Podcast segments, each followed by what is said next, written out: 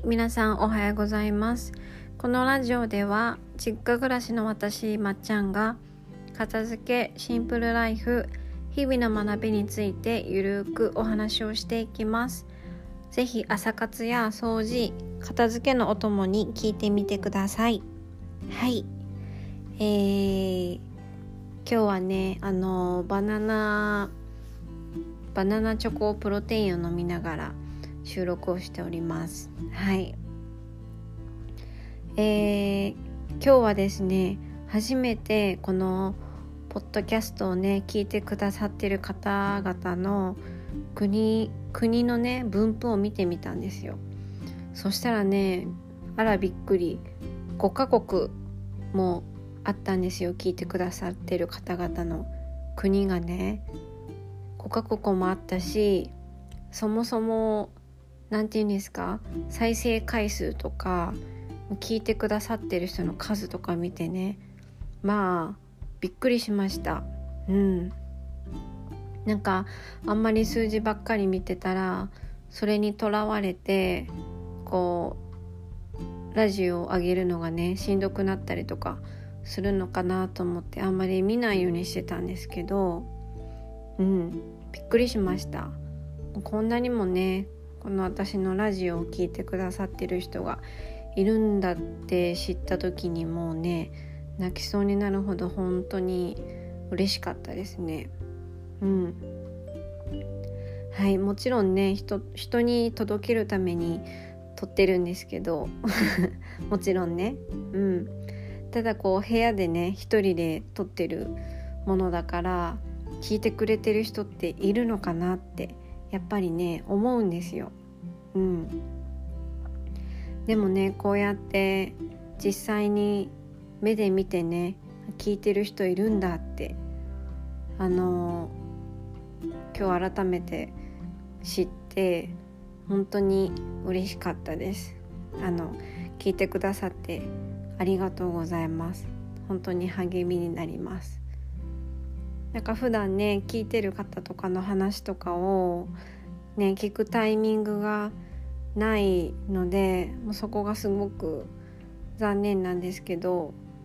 少しでもねこう総合的なコミュニケーションが できると嬉しいので今日ねあの私のインスタグラムのアカウントをねポッドキャストの概要欄に載せておきますのでぜひぜひあのポッドキャストの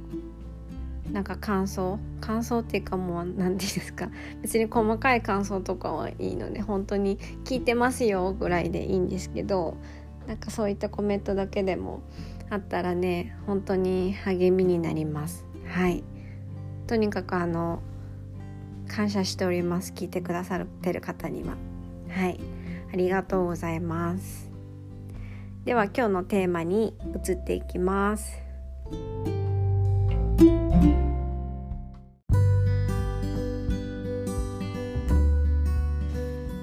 はい。では今日のテーマは片付けはマインドが9割です。はい。ねこの言葉聞いたことある人も中にはいると思いますけどそう。あの巷で流行ってるマインドってってやつね。いわゆる心持ちってやつですね。はい。最近よく聞く言葉ではありますけれども片付けもねいわゆるあの方法とか手段よりもね何より大事なのはマインドなんですよ。うん。片付けはね私何度も言ってますけど自分と向き合うことになるんですよ。結果的に。片付けを通して自分にとって本当に大切なものは何かっていうこう見極め選択をしていくんですけどそうするとね自分の価値観まで分かってくるんですよ。そこまで深掘りをして初めて片付けて終わらせることができます。はいそうだから逆にねそこまで深掘りをせずにあの片付けの方法もちろん方法を知るのはすごく大事ですしあの必要なことなんですけど例えば片付けの方法だけ知って片付けをトライしてみてもなんかねうまくいかないことって結構あるんですよ。うん私もそうでしたなのでこうやっぱマインドってすごく大事なんですよ。うん、逆にそうマインドがねしっかりしてると片付けはねほぼほぼ終わってるも同然です。うん、なぜなら片付けはマインドが9割だからです。はい。でちょっとマインドに関し関して具体的なことをお話ししますね。一番大事なのがまず片付けを終わらせる終わらせることができるっていうね決意をします。はい。自分と向き合う決意現状を変えたいっていう思いそういった決意をします。うん。これなんでかっていうとそうあのー、私はねそういった決意をした方のお手伝いをするための片付けのレッスンをしていきたいて、まあ今、今もちょっとしてますけどしていきたいって考えてるんですけど片付けをね自分でやるか人に自分の部屋を片付けてもらうかで考え方って結構その片付けを終わらせるかどうかってね変わってくると思うんですよ。うん、もちろん私は一緒にねその片付けを手伝いたいと思ってるんですけどそのお客さんが自分で片付けたいって思っててそれの手伝いをしてほしいのかそもそも片付け代行みたいに部屋をね片付けてほしいって思ってるかもうこれだけで全然その自分で片付けを終わらせるかどうかっていうのは変わってくると思います。はい、もちろんねこういう決意をするって心に余裕がないとねできないことだと思うのでもう心に余裕がなくて部屋もぐちゃぐちゃでもうとにかく今すぐこの状況から出したいっていう人はなんかこういう自分で片付けを終わらせるっていうよりまず初めにねなんか片付け代行とかでもいいので人にね部屋をきれいにしてもらうっていうのも一つの手段としてはね大事だと思います。はいただ今私がお話ししてるのはそう自分でどうしたいか自分で片付けたい人のためのお話をしてるのでそういった方はやっぱり自分で自分で終わらせるっていう決意をすることが大事です。はい、でもう一つがね片付けを終わらせるのも大事なんですけど片付けを終わらしてどうなりたいかどうしたいかどんな暮らしどんどんな暮らしがしたいかどんな部屋に住みたいかそういった頭で考えてることをね言語化してもらうこと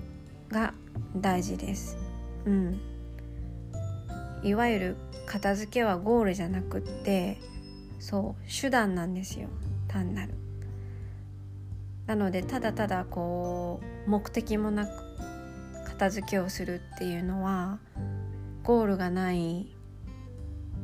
ところを頑張ってこう走り抜けるっていうものすごいしんどい行為なのでそうちゃんとね自分が片付けをして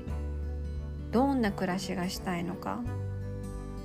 そうそれを考えることが大事です。でなかなかこう理想の部屋とか理想の暮らしとかがなんかふわっとは分かってても出てこない人ってたくさんいるんですよ。うん、でそういう人はねそこで何をしたいかその部屋でその暮らしで自分が何をしたいか具体的に考えると自分の理想が見えてきやすいです。例えば朝起きてコーヒーを飲みたいのかそれとも夜まで夜遅くまで起きてお酒を飲みたいのかそれとも部屋の中で筋トレができるスペースが欲しいのかそれとも犬と戯れる場所が欲しいのか癒される観葉植物のスペースが欲しくってリラックスがしたいのか。そう。その目的とかによって変わってきます。うん。なのでこのね決意をするっていうのと自分の理想について言語化してみる。この 2, 2つのマインドが片付けにとってはすごく大事なので。はい。ちょっと覚えておいてください。はい。では今日のお話はこれで終わります。